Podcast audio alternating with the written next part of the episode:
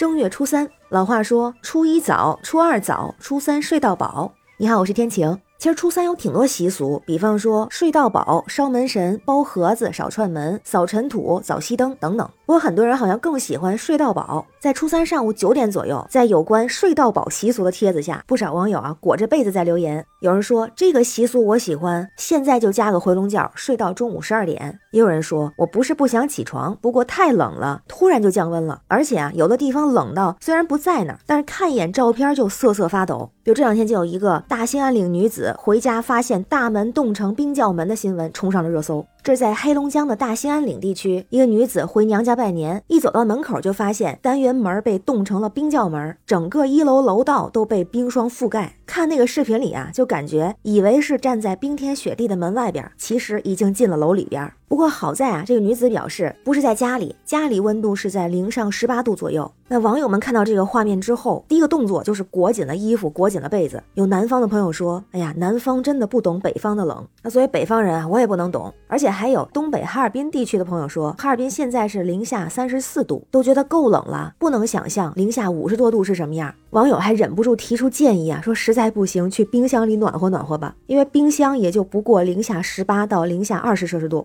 而这种情况今年在当地并不少见。先来看个数字，根据有关媒体报道啊，今年冬天黑龙江多地出现了低温严寒天气，这几天寒潮更是来春节凑热闹。比如在黑龙江省的大兴安岭地区，漠河市阿木尔镇有气象站实测的最低温度是零下五十三摄氏度，突破了当地最低气温的历史极值，也就是零下五十二点三摄氏度。这个数字是在一九六九年的时候出现的，也刷新了咱们国家有气象记录以来历史最低气温。也有漠河地区的朋友发视频啊，说出门。冻成圣诞老人，大帽子上的毛领瞬间结冰成一片白色，冻梨能把板砖敲碎，户外更是滴蛋成冰，就把鸡蛋打到铁锹上，蛋清瞬间变白结冰。同时，大家也表示特别佩服现在在当地旅游的朋友。这时候，如果是在漠河的北极村找北找冷，体验泼水成冰，那真的是能忍常人之不能忍，享受常人之不能享受，佩服，简直厉害了。大家也忍不住要问，因为最近有新一股强冷空气来袭，很多地方都出现了大风、降温、雨雪天气，有部分地区降温幅度达到了十到十六摄氏度。在很多城市，比如哈尔滨、长春、沈阳、呼和浩特、北京，最高气温都创了入冬之后的新低，难免感到疑惑。气候变暖的背景下，寒潮是变多了还是变少了？寒潮为什么如此猛烈？那有专业人士就说啊，从频率的统计上来看，近二十年来冬天寒潮天数整体上是下降趋势，但时空差异很大。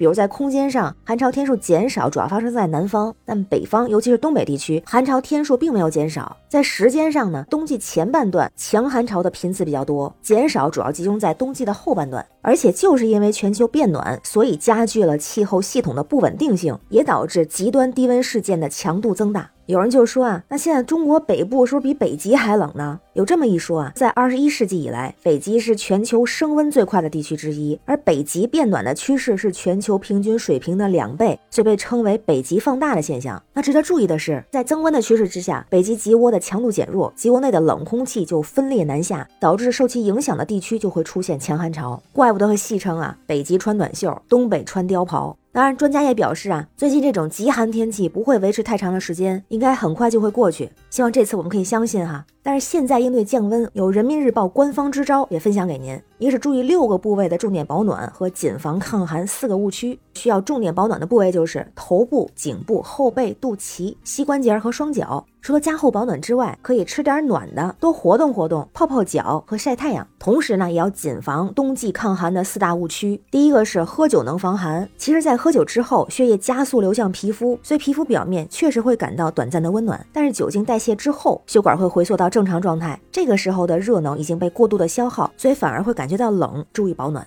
第二个误区就是吃高热量的食物都能暖身。那可以暖身的高热量食物包括含钙量比较高的乳制品，比如热牛奶、酸奶、奶酪等等。但是像油炸食品、曲奇、蛋糕等等，它主要成分是糖和脂肪，热效应很低，并不能增加身体的温度。第三个误区就是手脚冰凉，立即用取暖设备，这样有可能会造成皮肤损伤。所以从外面回来的时候，最好先轻轻的揉搓手脚，慢慢恢复正常温度之后，再移到取暖器旁。第四个误区就是睡觉蒙头更暖更香。因为这样会导致被子里的氧气越来越少，二氧化碳和不洁气体越积越多，会感到昏昏沉沉、疲乏无力，所以也需要引起我们的注意。那像我所在的天津，是从正月初二的晚上开始大幅降温，不知道您那儿有没有降温哈？冷不冷？欢迎在评论区留言，咱们一块儿聊。我是天晴，这里是雨过天晴，感谢您的关注、订阅、点赞和分享。天气变化，记得及时增减衣物，让我们欢欢喜喜过大年。